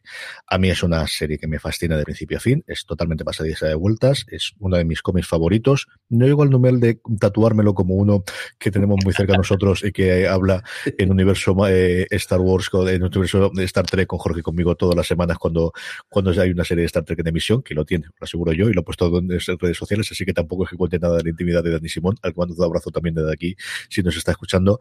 Transmetropolitan es la historia de Spider Jerusalem, un periodista venido a menos en un universo mm, futuro totalmente ido de cabeza, tremendamente cyberpunk, en el que hay absolutamente todas las barbaridades que podéis hacer, en el que es un absoluto sinvergüenza. Pensad en un House pasadísimo de vueltas, pero totalmente ido al, al extremo, pero que al final, igual que House, tiene su corazoncito y tiene sus momentos. Tiene arcos absolutamente maravillosos, tiene ideas en cada número que te darían por una serie completa. Se te daría de- solamente con esta idea podrías construir una temporada completa, podrías construir un cómic completo solamente con esta ida y las vas eh, recordando. Personajes secundarios memorables, la parte política es absolutamente mm, delirante y deliciosa, nunca sabes por dónde va a salir y el dibujo es que es, es brutal el de Robertson y creo que como os digo que hace unos años era totalmente imposible que pudiese trasladar esa absoluta locura que es Transmetropolitan, pero creo que de hoy sí que se puede hacer. Creo que sí que hay medios y hay capacidad para hacer. Así que de las series, y esta no hay proyecto, pero quería meterla sí o sí, porque de verdad que es una de las cosas que me gustaría ver antes de morirme. O sea, de estas de verdad que sé de, de- me gustaría también saga, me gustaría otras cosas, pero es al final de las que no están en proyecto y que creo que puede ser muy cara de hacer es Transmetropolitan. Pues hasta aquí llegado, dime Jorge. Además, no te voy a decir que es verdad que me huele, que hay- yo creo que tiene el número suelto que más se disfruto yo en, en- en mi vida. Es el número en el cual, el- además un número en el cual eh, no hay un solo diálogo, sino que es, es lo que él está escribiendo en una columna que habla de los renacidos, que es una cosa muy, muy curiosa que, que hablamos de pues el efecto este, lo que se dice esto de Walt Disney y lo de esta gente que, que se congela porque en un futuro renacen, eh, le, le van a volver a renacer porque la tecnología lo permitirá, pues aquí él lo, tra- lo tra- lo trata y lo trata de un punto de vista que nadie creo que se va a, a plan- a plantearlo y es espectacular el cómo decir esto igual no es tan buena idea y te lo explica por, por qué. Yo, o sea, recuerdo leerlo y decir, o sea, qué maravilla, volver a, y tener que volver a leerlo porque a su- es fascinante. Qué bueno. Yo recuerdo acabar hecho polvo y decir, me ha hecho pensar. O sea, es de Sí, las sí. cosas, de las, cualquier cosa de las obras que más me han hecho pensar después de la idea que yo tenía acerca de la criogenización y de yo quiero vivir un mundo futuro y mantenerme y todo demás. Y lo que dices tú es, madre mía de mi alma. Madre mía de mi alma. En fin, pues así de profundos. Terminamos este top de eh, cómics, de nuestros cómics favoritos adaptados a la televisión, que están por adaptar o que nos gustaría ver adaptados. La semana que viene nos metemos con novelas. Posiblemente hagamos exactamente lo mismo. Hagamos dos top 5, así que escribirnos a top arroba fuera de series.com o dejarnos comentarios en redes sociales, donde os podéis escribir a fuera de series en todos, de cuáles son las adaptaciones preferidas, las que más os gustaría tener. Jorge, dime. Tengo una bola extra y tengo, eh, de- Ah, es verdad, perdóname. Cuéntame. Tengo- y es Fan Hunter, o sea, que Fan Hunter, que, que, el- que creo Ah. que es uno, uno de los grandes produ- productos eh, nacionales. Creo que el, el durante muchísimo tiempo ha hecho un montón de, de números di- de distintos y de, de historias más o menos enlazadas entre sí o demás, pero creo que Fan Hunter mm, podría tener, eh, y, y además yo podría que haber visto alguna vez algún tipo de proyecto intentar hacer esto en dibujos animados, y yo creo que tenía su, tendría su público, creo que el, el el dibujo tal es tan original como lo que, lo que hizo Cespillo en, en su momento y que mm, creo que podía tener cabida sin ninguna duda en un en, en, en algo ani- animado y creo que además eh, hoy en día que vivimos en un mundo de los frikis nos estamos haciendo con el, con el poder creo que encajaría perfectamente ojalá el, el- alguna cadena se, se lance a hacer algo porque estoy seguro que, que podría tener muy buena acogida No, Carlos, tú tenías una más, porque a mí me extrañó un montón que no pusiese nada de corto maltés. Iba no, tenía alguno, alguno más por ahí. Tenía a, eh, eh, Iba, que, del que, que sí que hizo Máquina Vaga, pero una historia de la puta Mili, que fue un gran dibujante del, del jueves, sensacional, eh. Eh, Anarcoma, había cinco o seis cosas más por ahí que tenía. Yo, ver cierto que aquí corté muchísimo de la que había, podía meter desde luego todas las de Marvel, todas las que tenemos en proyecto, un montón de cosas más. Y luego, eh, el que quería hablar sobre todo era, como digo, mi última fascinación, que es el John Constantine de Hellblazer, que es, me, ha parecido, mm, verdad, buscarlo, Simon Spurrier, un, un tío al que seguir la pista. Es una verdadera y absolutamente pasada. Y luego, evidentemente, Saga, la otra que yo tengo y que al final me he metido Transport Metropolitan en vez de ella, porque también serían dos producciones carísimas en cuanto a, a la locura que son los universos. En Transmetropolitan mucho más cyberpunk, en Transmetropolitan eh, perdón, mientras Metropolitan mucho más cyberpunk, en Saga una cosa mm, muy científica, pero también con tonos que son oníricos y muy fantasía, eh, serían series tremendamente caras, pero nuevamente con una legión de seguidores de, ser dos cómics importantísimos, uno más antiguo y otro más reciente, que todavía está eh, a día de hoy publicándose, la serie de, Hickman, como decíamos antes, cuando hablábamos de, él y, con, y El último hombre y dibujado por Fiona Apple. Pues hasta aquí ha llegado este top. La semana que viene, como os digo, hablaremos de libros, escribirnos y comentarnos mucho más eh, contenido en foradeseries.com y si no lo estés haciendo, suscribiros a Universo Marvel, donde todas las semanas Antonio Rivera, eh, Raquel Pérez y María Juárez comentan el último episodio de um, Bruja Escarlata Visión después de este cuarto que por fin nos ha abierto un poquito las puertas de qué está ocurriendo y qué está pasando. Tenéis todo el análisis completo en Universo Marvel, buscarlo en vuestro reproductor de confianza, allí donde estáis escuchando fuera de series, que es un programa independiente, igual que los Universo Star Trek, igual que lo es Universo Star Wars. Ahí tienes todos los eh, programas, análisis, análisis, eh, episodio episodio de eh, todas las series, en este caso de Universo Marvel, y también en YouTube, youtube.com para fuera de series, si nos queréis ver las caras a Jorge, a Don Carlos y a mí, y también de todos los programas que hacemos en fuera de series. Jorge, hasta la semana que viene, un beso muy fuerte, guapo. Un beso muy grande. Don Carlos, hasta la semana que viene. Un beso grandote para los A todos dos. vosotros, querida audiencia, gracias por escucharnos, gracias por estar ahí y recordad, tened muchísimo Tened cuidado ahí fuera. fuera. Hasta luego.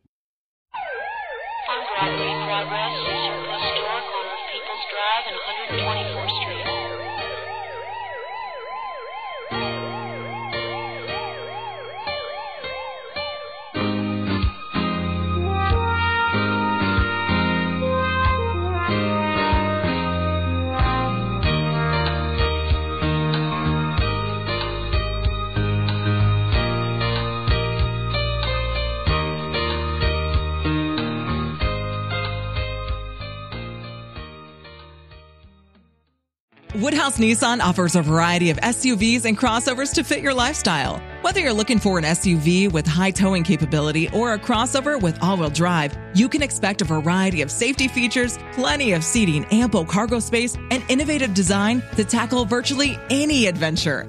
Explore the Nissan lineup of SUVs and crossovers featuring Rogue, Rogue Sport, Kicks, Murano, Pathfinder, and Armada. Visit one of our two Nissan locations or shop online at woodhouse.com.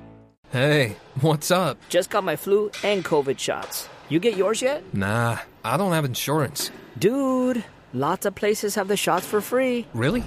But are they even safe? Yeah, and vaccines help prevent serious illness. I'm not missing out on this season, especially with Nate's party coming up. Okay, okay. I'll get mine too. Shots hurt a little, but missing out hurts a lot. Get your flu and COVID vaccines. Brought to you by Iowa HHS.